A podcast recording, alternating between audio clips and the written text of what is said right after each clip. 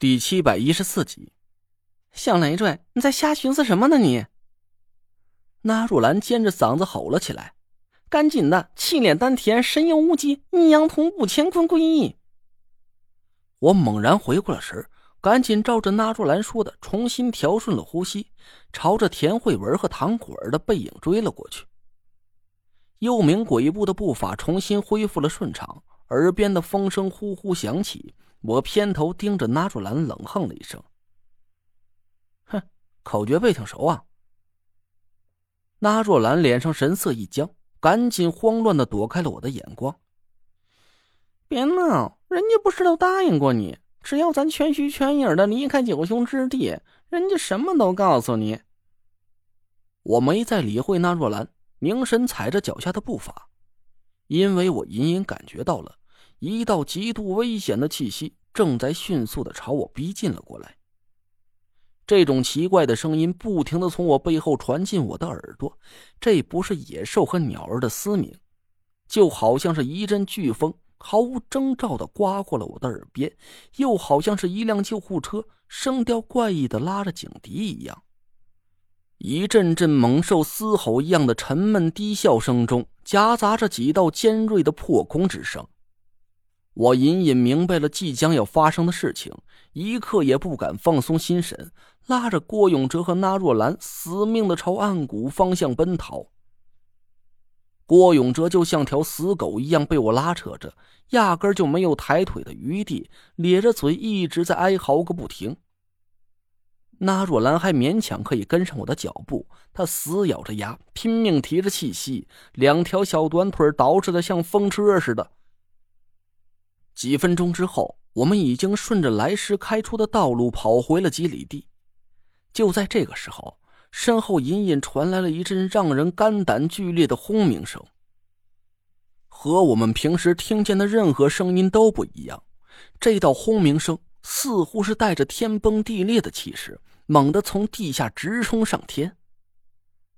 我脚下的土地一瞬间就和轰鸣声发出了剧烈的共鸣，低吼着疯狂的颤抖了起来。我我操！我脚下一软，气息顿时就噎在了经脉之中。我们三个人一下子就失去了重心，惨叫着朝身边的灌木丛里摔了进去。我远远的看见田慧文和唐果儿也惊叫着摔倒在地上，心里焦急无比，想要爬起身来朝他俩靠近过去。可我整个人就像是站在一张疯狂抽筋的魔毯上一样，别说是走两步了，就算想站起身子都做不到。我只能四肢着地，随着地面抖动的幅度，一边嚎叫一边乱抓乱蹬，四处翻滚，恨不得把手脚都变成吸盘，死死的趴在地上。身后的轰鸣声越发恐怖了，几乎是一瞬间，天空就灰暗了下来。刚才还明晃晃的太阳，顿时就暗淡一片。细碎的小石子不停的从头顶上掉落下来，一浪高过一浪的灼热，铺天盖地的把我们给淹灭了。不用回头看，我都想象得出来，悬崖背后的那座火山爆发了。我从来就没亲身经历过火山爆发的场景，就连震级不大的地震也没经历过几次。这一下我可算是结结实实的体验了一把死神降临的恐怖。我拼着老命想要把气息收敛进丹田里，可我做不到。巨大的气浪不停的冲击着我的身体，每呼吸一口都要拼尽全力。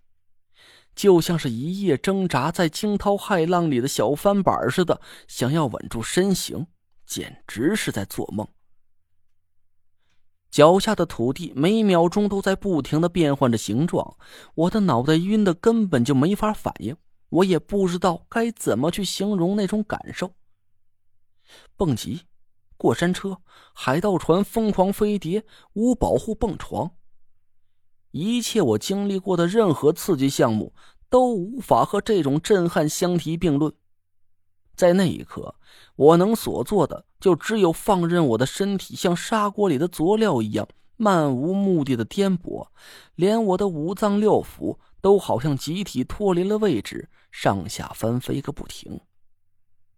我记不清这场恐怖的浩劫到底持续了多久，我一直都扯着嗓子死命的嚎叫，音量无所谓了，反正我的耳朵里满是那种勾魂索命的轰鸣声，我自己喊叫的声音却一点都听不见。直到我把胃里能吐的东西都吐了个干净，半死不活的躺在地上，看着不停旋转的树冠，这才意识到，地震终于停了。有的听众可能对我的表现嗤之以鼻，不就是一座小型火山吗？引发的地震顶多也就不超过五六级，加把劲儿跑远一点不就躲过去了？我很认真的奉劝各位，千万别吹这种牛逼。当地震突然到来的时候，别说是徒步逃命了，就算是有汽车之类的交通工具，也会在一瞬间失去任何作用。地震引发的地壳震颤会以无规律的方式四下扩散，人在地面上就像一张不停抖动的纸上放了一颗小黄豆，根本就控制不住重心和前进的方向。我躺在地上，剧烈的喘着粗气，脑子里一片空白，任何法术在这个时候都显得苍白无力。别说我只是个风水师了。哪怕是帝国总统、世界首富，在这种浩劫到来之时，仍然会众生平等，该死就死。人类在大自然的愤怒面前，真的是渺小的像一粒无助的尘埃。我缓了半天气儿，才渐渐的能听到远处传来的一阵阵爆裂声。我挣扎着爬起来，眼前的景象触目惊心。天空灰暗到令人心里发毛。现在是大中午头的，可眼前的视线顶多就只有十五六米的距离。一点点暗红的光芒不停的在头顶上亮起，大量的火山灰还在扑簌扑簌的从头顶上弥漫掉落。一块块巨大的山石死死的卡在粗壮的树干上，几人都合抱不过来的大树横七竖八的歪倒了一地。有几棵竟然被拦腰砸断。幸好我们所处的位置相对开阔，草地两边的树林阻挡住了巨石滚落的路线，不然我现在已经被砸成一滩肉酱了。我的心里惊惧不已，脚下坚硬如铁的地面像蜘蛛网一样裂开了一道道细微的裂痕。不过这里离火山比较远，最大的裂痕也只有两指宽窄，应该不会有人掉落下去。会玩，那也锅子滚儿！我扯开嗓子四下喊叫着，踉踉跄跄的走出几步。这时候我才发现，我身上刚长好没几天的皮肤被树枝和尖锐的石子划得鲜血淋漓，一道道狰狞的伤口遍布在胳膊、大腿上，白色的速干内衣一片血红。大家都在吗？听见的回我一声。半天没人回答我，我顿时就慌了神，一颗心扑通就沉了下来。